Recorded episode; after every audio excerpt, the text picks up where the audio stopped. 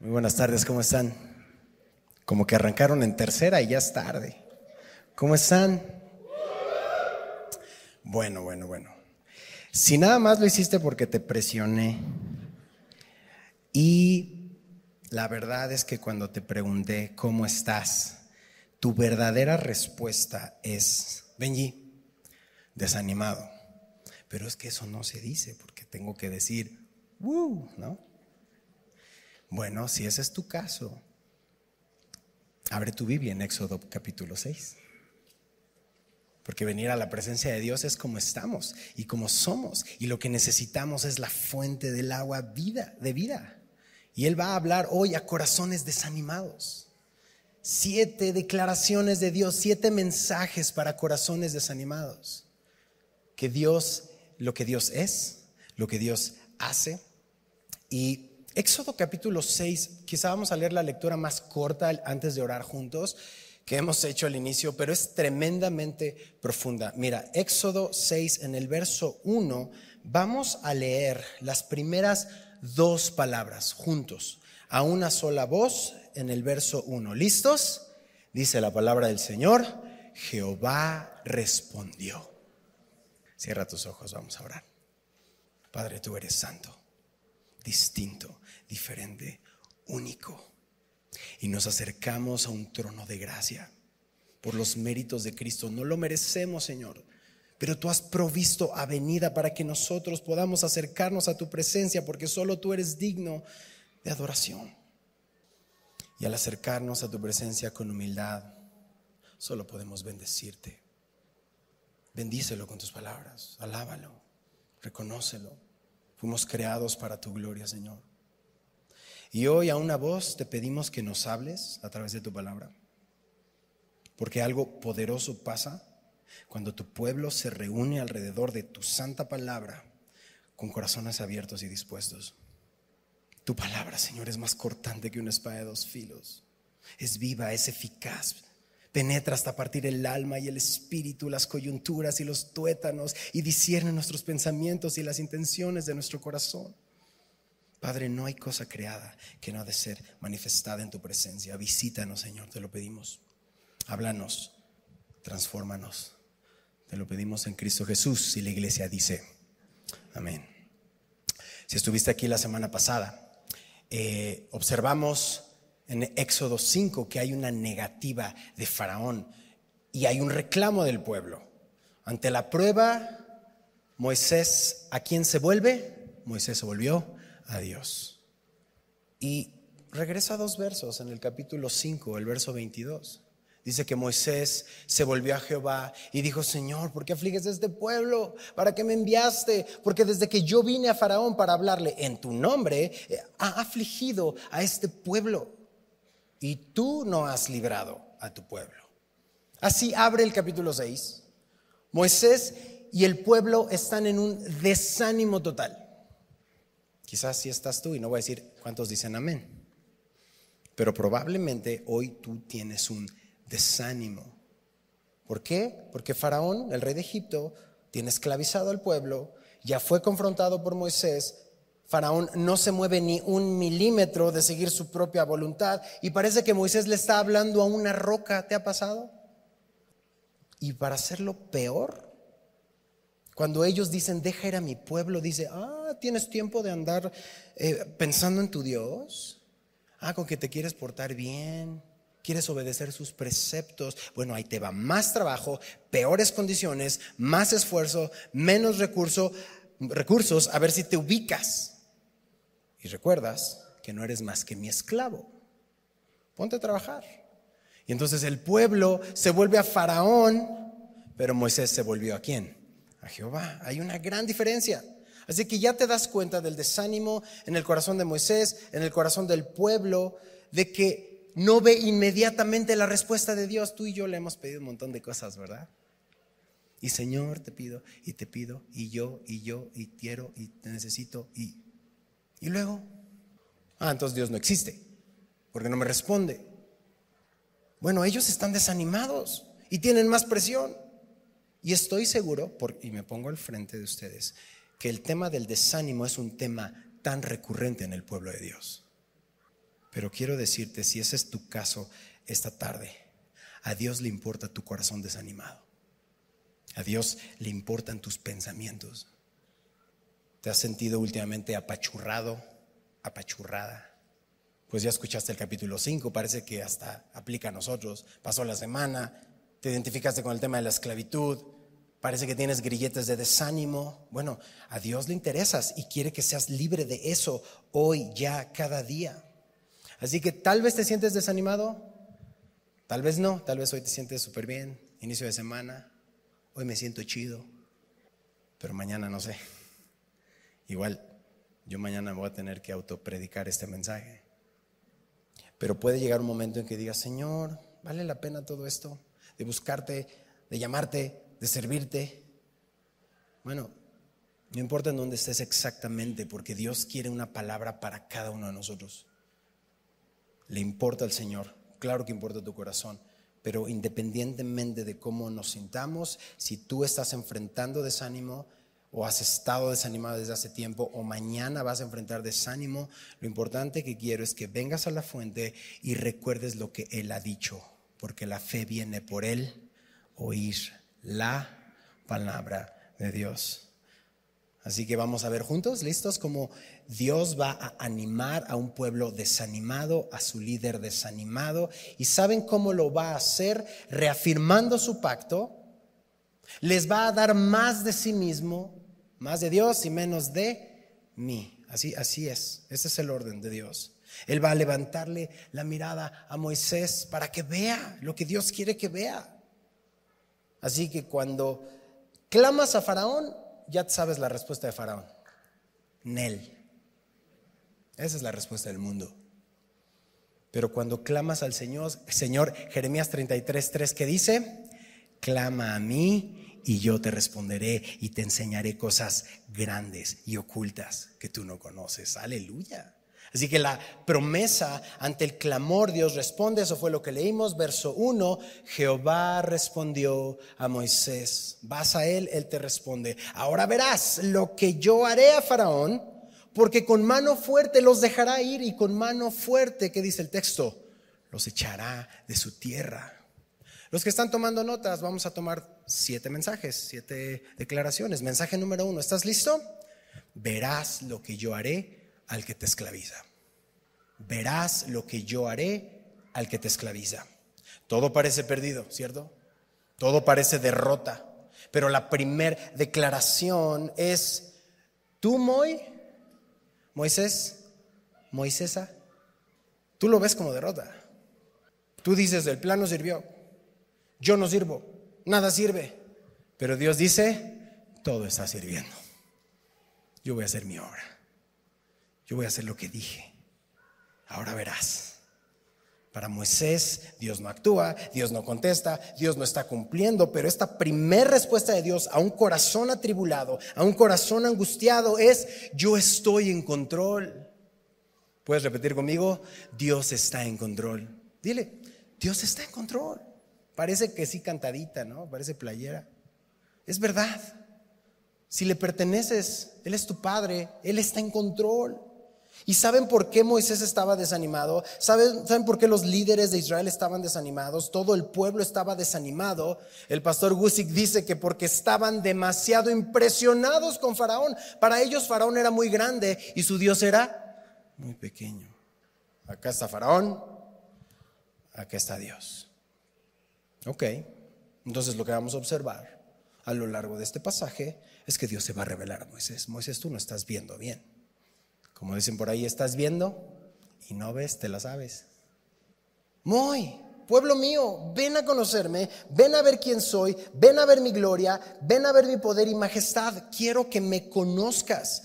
Pregunta, porque muchos toman nota, ¿quién representa a tu faraón hoy? Escríbelo. ¿Qué problema ¿Quién, qué situación ves más grande que a Dios? Quien sea, lo que sea, llena esa línea tú. ¿Adicción? ¿Hábito? ¿Pensamiento? ¿Persona? ¿Actitud? Tú lo sabes mejor que yo. Pero preséntaselo, Señor. Si estás tomando nota, escríbelo. Si lo tienes en tu mente, tráelo. Pero lo que sí te puedo decir con gran confianza esta tarde es que lo que veas que te esclaviza y lo ves tan grande y no ves a tu Dios tan grande como para rescatarte, bueno, con Moisés lo hizo y estoy seguro que lo va a hacer contigo esta tarde. Él se va a glorificar en tu vida. Se va a mostrar quién es Él. Así que, ¿será que a veces podemos exagerar un poquito? ¿No te ha pasado a mí todo el tiempo? Ya hice acá la película, la precuela, la secuela, parte 2, parte 3 de mi problema y nunca pasa nada. Pero eso sí, ya me imaginé todos los escenarios posibles. A veces exageramos y nunca suceden, pero aunque sucediera lo que estás imaginando, quiero decirte esta verdad, Dios es más grande que todo eso. Lo que tú y yo tenemos como cristianos es un gran problema de visión no vemos a Dios como es realmente, no lo conocemos, de oídas lo hemos oído. Yo te puedo hablar de qué grande es mi Dios cada domingo y cada miércoles, pero tú y yo necesitamos conocer a Dios cada día en su palabra. Necesitamos ir a la fuente, necesitamos saber que Dios está en su glorioso trono y tal vez ese es el tema. Hay veces que lo vemos muy lejos, no, pues es que Él está en la altura, en la santidad, Él no se preocupa en mis problemas, en cómo voy a hacerle para mi situación. Bueno, si ese es tu caso, quiero decirte que el Señor tiene dos códigos postales. Ese que tú piensas está en la altura, está en la gloria, está en la eternidad. Pero mira lo que dice Isaías 57, 15.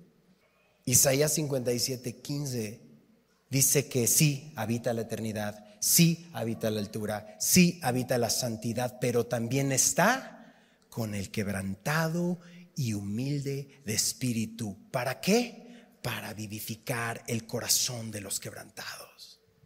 La voluntad de Dios es buena, agradable y perfecta. Buena, no hay nada mejor en este mundo que su voluntad agradable. No hay nada que te va a gustar más que estar en el centro de su voluntad. Perfecta, no se equivoca. Él lo sabe todo. Romanos 8:28, te lo sabes de memoria. Los que aman a Dios, todas las cosas les ayudan a bien. Así que tienes su cuidado, tienes su atención y cuando pones tus ojos en Él y ves a Dios por quien es Dios, quizá entonces tu problema comienza a verse en una dimensión correcta y comienzas a ver a Dios en la dimensión que es. Porque la primera declaración, la segunda parte, regresa ahí a Éxodo conmigo, capítulo 6, segunda parte del verso 1, porque con mano fuerte los dejará ir y con mano fuerte los echará de su tierra. Moisés, no solo Faraón te va a dejar ir, te va a aventar y te va a pagar para que te vayas. ¿Cómo te quedó el ojo? Ni siquiera es una cuestión de que si te va a dejar ir o no. Si tú estás desanimado, sí, entiendo Moisés, estás desanimado conmigo porque Faraón ya te puso más chamba, ya te quitó el recurso. Pero recursos, recursos, tu visión es pequeña. Voy a obrar tan poderosamente que te va a dar para que te vayas, vas a salir con botín, porque cuando Dios hace una promesa tan radical del verso 1, que se va a ir, los va a echar. Para Moisés y para ti probablemente y para mí hoy nuestra visión es no, es que es demasiado grande mi problema, no conoces mi problema. Faraón es demasiado grande. Ok, déjame seguir revelándome a ti. Déjame seguir revelándome a tu vida, porque estas declaraciones son para que aprendas de mí, no de Faraón, para que sepas más de mí, no de tu problema. Y estoy seguro que tú y yo nuestros problemas los tenemos hasta en PowerPoint. Excel, PowerPoint. No sabemos toda la situación, toda la deuda, toda la enfermedad. Estudiamos la enfermedad mejor que lo que estudiamos para el examen final de primaria, secundaria, carrera juntos. Y sabemos todo acerca del problema.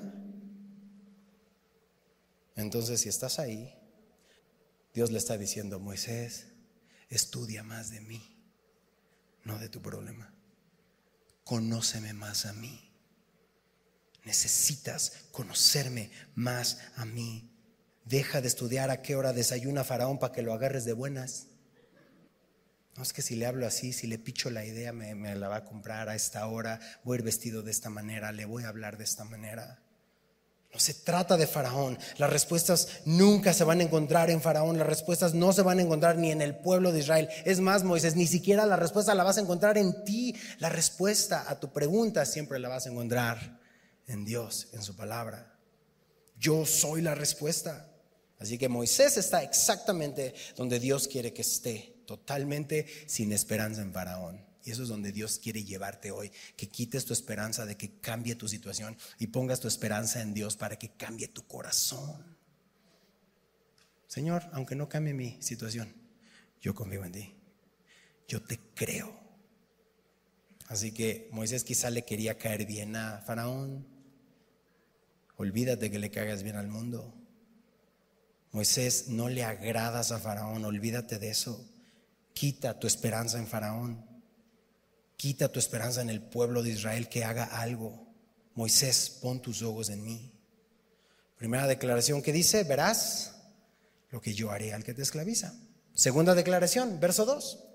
Habló todavía Dios a Moisés y le dijo, le conmigo, yo soy Jehová. Ahí está tu segundo mensaje a tu corazón atribulado y angustiado. ¿Vas a ver lo que voy a hacer con el que te esclaviza? Segundo mensaje, porque yo soy Jehová yo soy el Señor. Verás lo que haré con tu desánimo, verás lo que haré con tu esclavitud al pecado, porque yo soy el Señor, Moisés.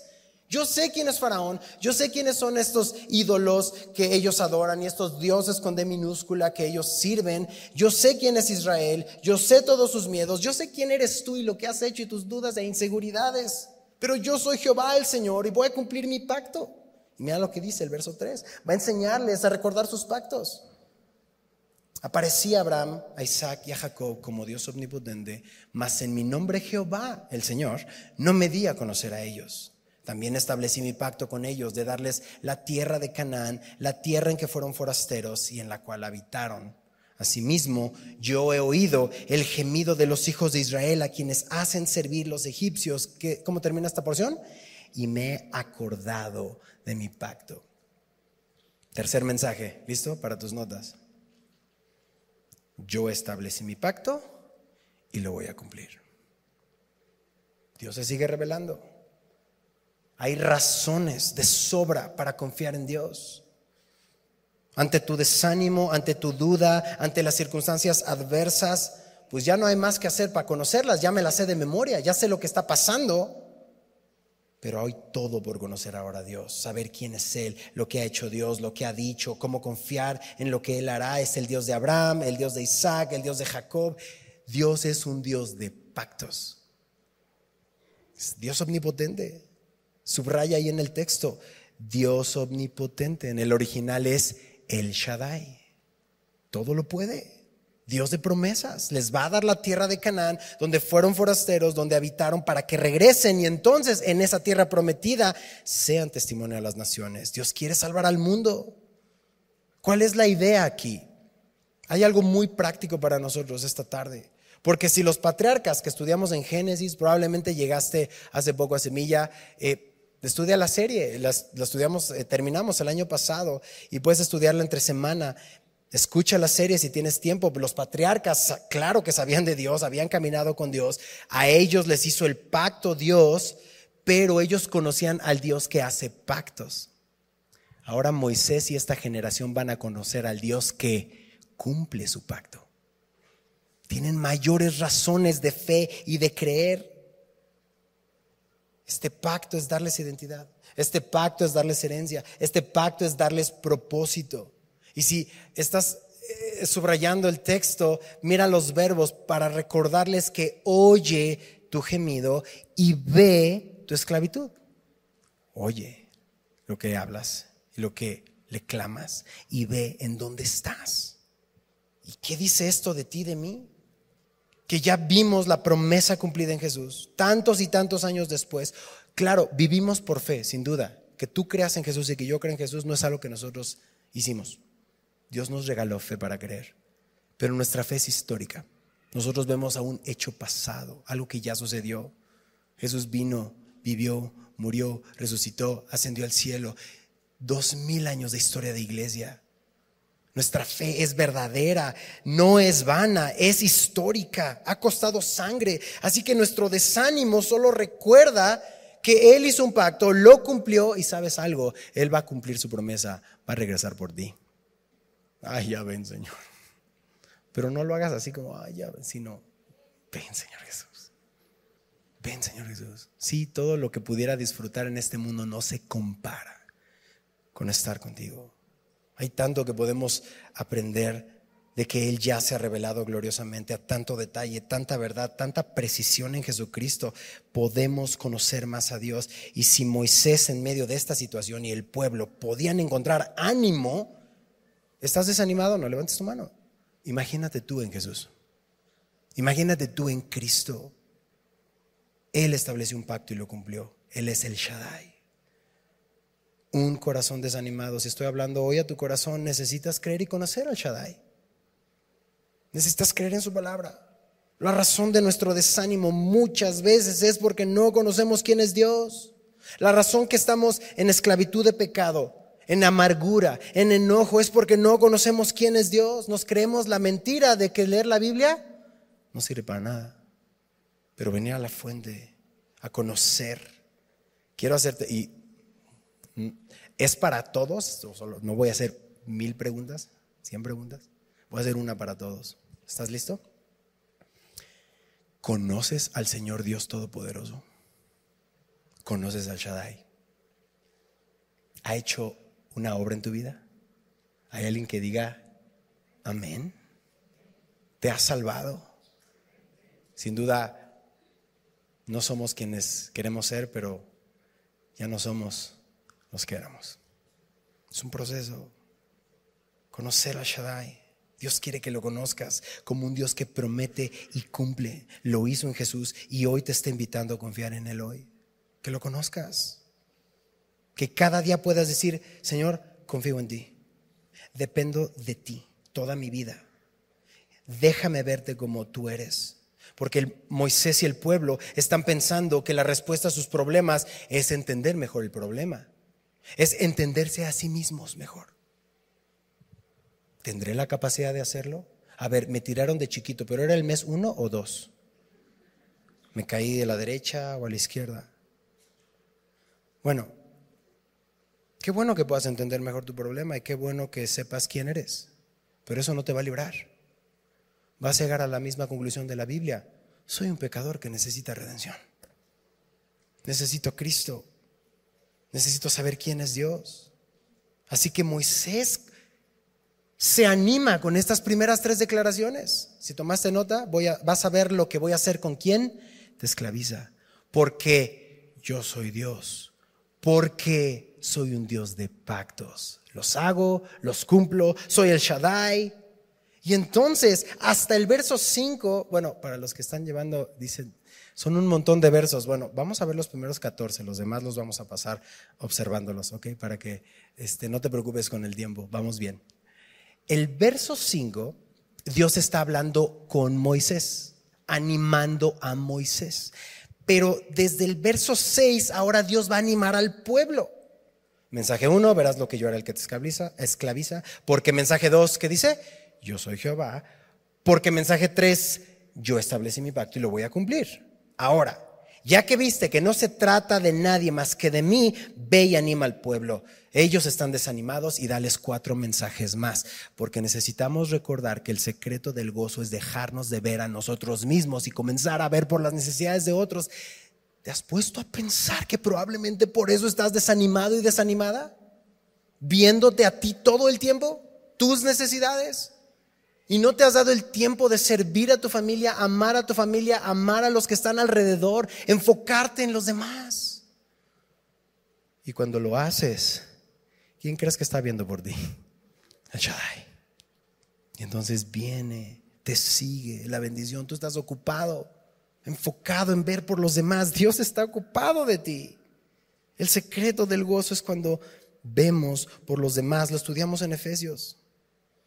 Si Dios está conmigo, ¿quién contra mí? Así que Dios les dice, verso 6, por tanto dirás a los hijos de Israel, yo soy Jehová, y yo os sacaré de debajo de las tareas pesadas de Egipto, y os libraré de su servidumbre, y os redimiré con brazo extendido, con juicios grandes, y os tomaré por mi pueblo, y seré vuestro Dios, y vosotros sabréis que yo soy Jehová vuestro Dios, que os sacó de debajo de las tareas pesadas de Egipto, y os meteré en la tierra por la cual alcé mi mano jurando que la daría a Abraham, a Isaac y a Jacob. Yo os la daré por heredad. ¿Quién firma? Yo Jehová.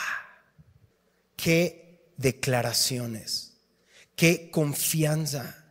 Tú y yo nos acercamos, los que están tomando notas, nos faltan cuatro mensajes, aquí están. Mensaje número cuatro, yo te sacaré y libraré de esclavitud. Mensaje cinco, yo te redimiré. Benji, no me sé este, taquigrafía, tú no te preocupes, nada más. Mensaje seis, tú serás mi pueblo, yo seré tu Dios, ahorita lo voy a repetir. Y mensaje siete, yo te daré heredad, herencia, firma, yo Jehová. Voy a hacerlo. Y lo voy a hacer en tal manera que te va a volar la cabeza. ¿Tú lo ves terrible hoy? Sí.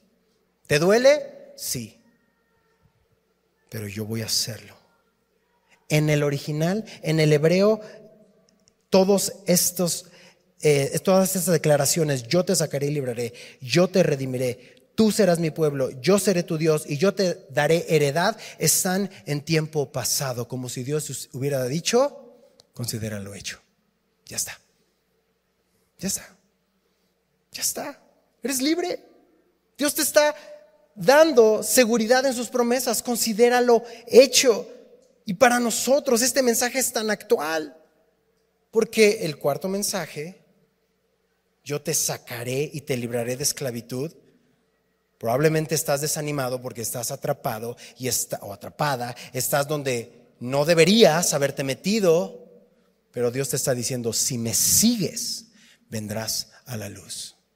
Juan 8:12, segunda parte, te lo sabes de memoria. Yo soy la luz del mundo. El que me sigue, dice Jesús, no andará en tinieblas, sino que tendrá la luz de la vida. ¿Sigue la luz?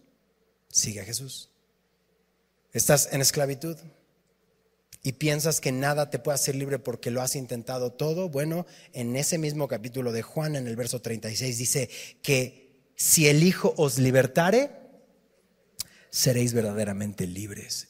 Y conocemos tantos testimonios de libertad verdadera. Dios quiere hacer eso. Dios dice, mi promesa se mantiene. El quinto mensaje del verso 6 dice, yo te redimiré. Escúchame con fe. No solo quiero hablar a tu entendimiento, quiero hablar a tu espíritu, porque la palabra es espíritu. Tú necesitas rescate. No te puedes salvar a ti mismo, nadie puede. Necesitamos rescate diario de nosotros mismos. La salvación es por fe, es una sola vez, pero todos los días estamos batallando con nosotros mismos y tú necesitas a alguien que vaya al pozo donde estás y te diga, hey, yo pagué tu libertad con mi sangre. Jesús pagó tu libertad con su sangre. Romanos 6, 17 y 18. Pero gracias doy a Dios que aunque éramos esclavos del pecado, habemos, eh, eh, habéis obedecido de corazón aquella forma de doctrina a la cual fuimos entregados. Verso 18, y libertados del pecado vinimos a ser siervos de la justicia. Nos redimió, Mensaje 6, verso 7. Tú serás mi pueblo, yo seré tu Dios. Tienes una nueva identidad.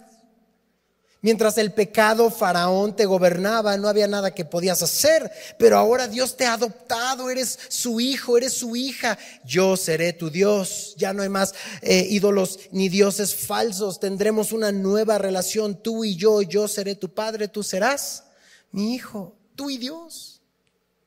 En mensaje 7, en el verso 8, os meteré en la tierra por la cual alcé mi mano jurando que la daría a Abraham, a Isaac, a Jacob, y yo os la daré por heredad, yo Jehová. Te daré herencia, heredad, una nueva vida te espera. No está hablando exclusivamente del cielo, todos queremos estar con el Señor para siempre, pero te está hablando que sus promesas son reales y son duraderas aquí también. Puedes gozar de su paz, es glorioso. Si escuchas con fe a lo que Dios te está diciendo, ¿sabes? Escucha con fe a uno de estos siete, a dos. Oro que escuches a los siete y los hagas tuyos. Porque en el desánimo, estos mensajes son para ti y para mí. Es como un ungüento a un corazón herido esta tarde. Y si tú y yo venimos con fe y lo entendemos y, los, y lo abrazamos y le decimos, Dios, sé que quieres rescatarme, sé que quieras hacerme libre, sé que hay una nueva realidad para, para mí, porque tú firmaste el verso 8 al final, tú lo dijiste, yo Jehová. Entonces, imagina para Moisés estar frente al pueblo. ¿Te acuerdas al inicio de Éxodo dijimos que eran cientos de miles, quizá millones? Obviamente Moisés está frente a los líderes de cada una de las tribus y les está diciendo todo esto, todo lo que necesitan escuchar y ellos están escuchando, pero tienen sus manos sangradas, sus, sus ropas rotas, están ellos intentando este, hacer el rol para ir por la paja, para seguir construyendo, llegar a la cuota y viene Moisés y les está diciendo, Dios es tu todo. Yo pensaría que el siguiente verso, no veas todavía, ojos acá, ojos acá. Yo pensaría que el verso 9 comenzaría diciendo, y todos dijeron, amén, aleluya, gloria a Dios. Sí, Señor, te creo. Creo lo que tú dices. Creo quién eres tú. Ahora sí ya puedes ver el verso. Esta es la, esta es la realidad por lo que tú y yo nos parecemos al pueblo de Israel muchas veces. De esta manera habló Moisés a los hijos de Israel. Pero ellos, que dice el texto, no escuchaban a Moisés. A causa, pon, tus ojos en el texto, subráyalo, a causa de la congoja de su espíritu y de la dura servidumbre. ¿En serio Israel, gobernado por Dios? Te dijo Dios todo lo que necesitabas escuchar, exactamente siete declaraciones para que tú dijeras, aleluya, vámonos. Ok, lo que sea. Tengo congoja de espíritu y qué más? Y, la servidumbre es dura. Congoja. Rechazamos a Dios Desesperadamente necesitamos de Dios y lo rechazamos por la congoja de nuestro espíritu y por la dura servidumbre. Ellos necesitaban exactamente lo que escucharon, pero se desconectaron. Viene la palabra, escuchas lo que necesitas y no lo recibes. Está ahí. Y tal vez dices, bueno, el de, aquí, el de la derecha lo recibió, pero pues yo no, tal vez, tal vez esa palabra no era para mí hoy. Tal vez Dios esté trabajando en la vida de alguien más. Yo veo aquí mucha gente, tal vez. Pero en mi vida no. No estoy en su lista. ¿Sabes? Cuando ves las razones por la congoja de tu espíritu y por la dura servidumbre. Eso es lo que nos hace dudar del mensaje y del mensajero.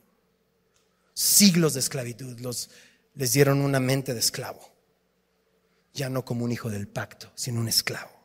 Faraón sigue siendo más grande en sus ojos que el Dios de pactos. Escuchan todos los mensajes, pero, pero, pero, no ves a Faraón.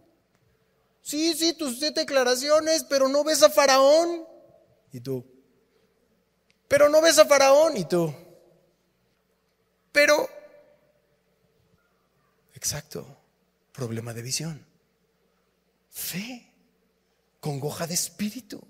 Olvídate de Faraón, Dios es más poderoso. Y congoja de espíritu es la idea de alguien que no puede respirar. Te ha dado un ataque de pánico. Es eso, exactamente eso es lo que significa. Falta de aire, tanta angustia. Y muchos cristianos están ahí, Dios les habla y les cuesta trabajo creer en su promesa. Que Dios es por ti, Dios te ama y reclamamos como si Dios está contra nosotros. Y pensamos, no, pues que de plano Dios me odia. Mira lo que pasó, y mira esto, y mira el otro. No, no, o sea, yo solo llego a la conclusión de que Dios no me ama, tiene sus favoritos. Y yo no soy. Desde Adán tenemos este problema. Dudar de su palabra. En lugar, vi hace ratito un chiquito, otra vez lo volví a ver, otro niño corriendo a su papá. ¿Por qué no corremos como pequeñitos a, los brazos de papá y decirle, confío en ti, papito? Así como que vengamos todos rasponeados y moreteados y con la sangre aquí, pero confío en ti. Confío en ti, que sea en mi vida lo que tú has establecido, pero creo y confío en tu palabra, en tu mensaje. Y entonces vas a este listado. Creo lo que harás con mi esclavizador. Creo lo que tú eres. Tú eres Jehová el Señor. Creo que estableciste tu pacto y lo cumpliste en Jesús. Creo que me sacarás al lugar espacioso, fuera de esclavitud y servidumbre. Creo que me has redimido y pagado con tu sangre en la cruz del Calvario. Creo que soy tu hijo y tú eres mi Dios, mi Padre creo que tengo herencia eterna, una nueva realidad. Creo porque tú lo has dicho. ¿Cómo terminó ese verso? Firma, yo Jehová. No lo veo, pero tu espíritu me convence. Me cuesta mucho trabajo, Señor, porque todo lo que veo y todo lo que me dicen y todo lo que está a mi alrededor va en contra de lo que tú has dicho, pero tú eres más importante. Te creo y recibo tu palabra. Acércate con confianza. Él te ama, a Él le importas. Y hay veces que no confiamos en Él y salimos y escuchamos el mensaje. Aunque no creas, aunque no confíes, Dios te ama y va a ser sobre en ti. Te va a llevar al punto con lazos de amor. Verso 10. Y habló Jehová a Moisés diciendo, entra y habla Faraón, rey de Egipto, que deje ir de su tierra a los hijos de Israel. Y respondió Moisés delante de Jehová, he aquí los hijos de Israel no me escuchan. ¿Cómo pues me escuchará Faraón siendo yo, qué dice el texto? Torpe de labios. Entonces Jehová habló a Moisés y Aarón y les dio mandamiento para los hijos de Israel y para Faraón, rey de Egipto, para que sacasen a los hijos de Israel de la tierra de Egipto. Dios quiere animarlos. Y Moisés dice, pues no ves que no me escuchan, Señor. Porque, ¿qué leímos? ¿Soy qué? Torpe de labios. ¿Sabes qué significa en el original? Ya no es la misma eh, eh, objeción que no podía hablar bien. Esta literalmente lo que está diciendo es, soy tan pecador, Señor. Es lo que tú me estás pidiendo, no puedo, no soy el indicado porque soy un pecador. Lo que pienso, quién soy, lo que hablo, no lo puedo hacer. Y pues ya leíste el verso 13, Dios dice, tienes razón, voy a buscar a alguien mejor que tú. ¿Dijo eso? No, te dio mandamiento y te dice, regresa a la batalla. Yo estoy contigo. Yo sé quién eres. ¿Piensas que no sé que eres pecador? ¿Piensas que no sabe, que no sé lo que has hecho? Yo, lo sé mejor que tú, pero tú sigue confiando en mí. Benji, y si 300 veces caigo en el día, 300 veces ve al Señor. Y 300 veces confía en su palabra. Regresa todo el tiempo, todas las noches, todas las mañanas. Sigue confiando en el Señor. Y quiero que vayas con Faraón, lo veas a los ojos y le digas, deja ir a mi pueblo. Dios está trabajando en el carácter de Moisés. Y lo está haciendo en ti y en mí. Los siguientes versos, ahora sí, desde el 14 prácticamente hasta el final, lo que veremos es una sección de genealogías. No están aquí por accidente. Voy a leerlas de corrido pero está registrado para que nosotros entendamos que Dios había preparado a Moisés, había preparado a Aarón para un trabajo en Egipto. Sabemos que Rubén fue el primogénito, después Simeón, después Leví, que sería el padre de Moisés y de Aarón. Y aquí están las secciones descendientes de Rubén. No todos, algunos, descendientes de Simeón, los de Leví. No es una lista exhaustiva, pero sí informativa y luego específicamente cómo Moisés y Aarón son descendientes de Amram. Vamos a leer desde el verso 14, voy a rapearlo, listos, beat, por favor, hasta el 27. Ahí va. No, no voy a rapear, voy a leer. Estos son los jefes de las familias de sus padres, los hijos de Rubén, el primogénito de Israel, Anoc, Falú, Esrón y Carmi. Estas son las familias de Rubén, los hijos de Simeón, Gemuel, Jamín, Ohad, Jaquín, Sohar y Saúl, hijo de una cananea. Estas son las familias de Simeón. Estos son los nombres de los hijos de Leví por sus linajes, Gersón, Coat y Merari. Y los años de la vida de Leví fueron 137 años los hijos de Gersón, Libni y Simei por sus familias, y los hijos de Coat, Amram, Ishar, Hebrón y Uziel. Y los años de la vida de Coat fueron 133 años. Y los hijos de Merari, Mali y Musi. Estos, estas son las familias de Leví por sus linajes. Y Amram tomó por mujer a Jocabet, su tía, la cual dio a luz a quién? Aarón y a Moisés. Y los años de la vida de Amram fueron 137 años. Y tú y yo, y tú y yo a los 40, 50 ya estamos acá todos Bro. Los hijos de Ishar, verso 21, Corén, Efek, Sikri. Y los hijos de Uziel, Misael, el Zafán y Sitri. Las embarazadas vayan tomando nota para ideas de los nombres de sus hijos. Y tomó Aarón por mujer a Elizabeth, hija de Aminadab, hermana de Nazón, la cual dio a luz a Nadab, Abiú, Eleazar e Itamar, los hijos de Coré. Vamos a estar hablando de ellos más adelante. Asir, el Cana, Abiasaf. Estas son las familias de los coreitas. Y Eleazar, hijo de Aarón, tomó para sí mujer de las hijas de Futiel, la cual dio a luz a Finés. Y estos son los jefes de los padres de los levitas por sus familias. Este es aquel Aarón y aquel Moisés, a los cuales Jehová dijo, sacad a los hijos de Israel de la tierra de Egipto por sus ejércitos.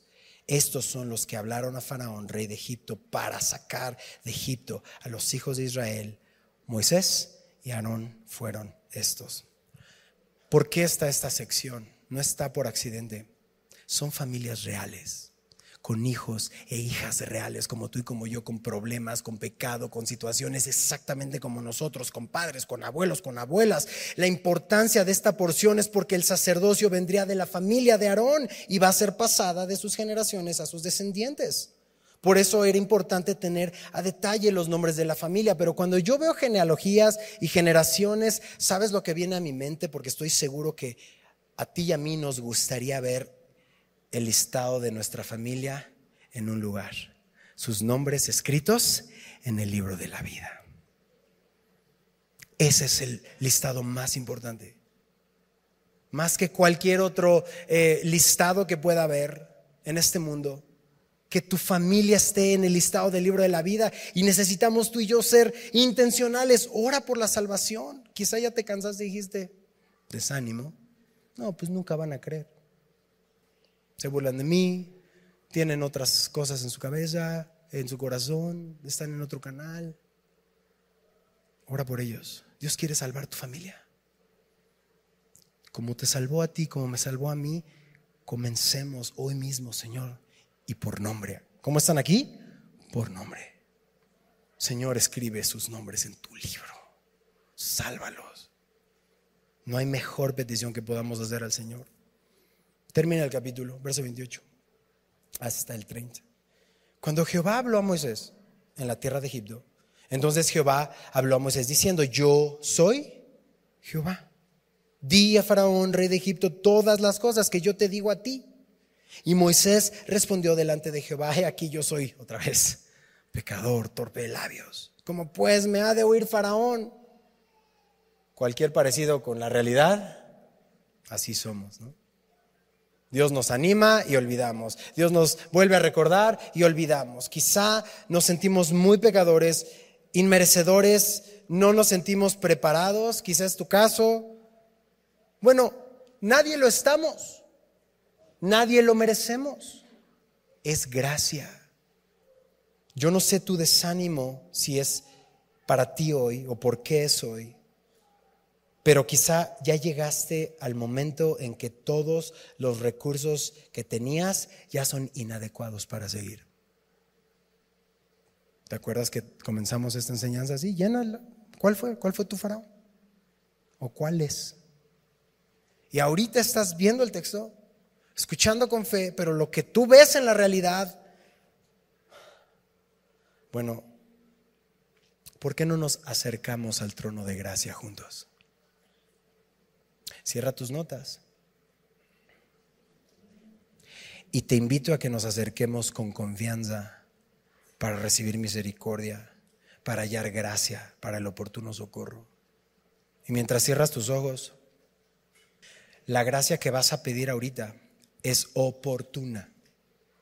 Es decir, Dios no da una gracia genérica. Es oportuna. Significa, es exactamente lo que necesitas para pasar lo que estás viviendo. Está diseñada para la situación por la que estás pasando y quizá eso te tiene desanimado o desanimada. Mis hijos no me escuchan. Están en un periodo de su vida que no me obedecen. Tengo pleitos todo el tiempo. Bueno, hay gracia para tu paternidad. Estoy peleado con mi esposo o con mi esposa. Estamos a punto de la separación. Bueno, hay gracia para el perdón. Hay gracia para la persecución, hay gracia para los funerales, hay gracia para el cáncer, hay gracia para cualquier enfermedad. Corramos juntos a los brazos de papá hoy. Y con tus ojos cerrados y en tus propias palabras, dile, Señor, quiero esa gracia. Tú conoces mi corazón, tú conoces mi situación y estoy perdido sin ti. Y vamos a hacer algo más antes de orar. Voy a invitar a que todos nos pongamos de pie. Y algo que hemos aprendido hoy es que podemos enfocarnos en el otro. Así que toda la iglesia, vamos a tomarnos de las manos, que nadie se quede sin estar conectado al cuerpo de Cristo. Y vamos a orar con oraciones breves. Ora por quien tienes a tu derecha. Ora por quien tienes a la izquierda. Somos el cuerpo de Cristo. Dios nos ha comprado con su sangre. Y sabes, alguien va a estar orando por ti. Padre, aquí estamos, Señor. Y puede que estemos demasiado desanimados o que hoy estemos con gozo y paz. Cualquier situación, Señor, tú conoces y hemos aprendido hoy que nos acercamos al trono de gracia para alcanzar misericordia y el oportuno socorro, Señor. Hay muchas historias aquí, Señor, en casa, quien nos escucha de lejos. Hay corazones rotos, matrimonios rotos, desempleo, situaciones familiares, enfermedades engaños. Pero tú has venido a darnos vida y vida en abundancia, Señor. Y el desánimo que traigamos hoy, Padre, el desánimo que traigamos hoy, no queremos verlo más grande que tú. Así es que te entregamos este faraón. Es nada comparado con tu gloria. Es nada comparado con tu poder. Y si tú me has concedido, le has concedido a mi hermano o a mi hermana que está a mi lado pasar por este desierto, dale gracia para pasar por ese desierto, Señor. Glorifícate en la vida de mi hermano y de mi hermana que está a mi derecha y a mi izquierda. Haz tu obra, Señor. Haz tu obra, Señor. Padre, gracias por tu palabra. Gracias porque podemos venir a ti, Señor. Gracias porque podemos venir a la fuente, Padre. Hay tanto que queremos contarte, tanto que queremos entregarte, Señor. Y queremos escuchar, Padre, tu palabra todos los días a través de la Biblia, Señor. Te amamos y te adoramos. Amén.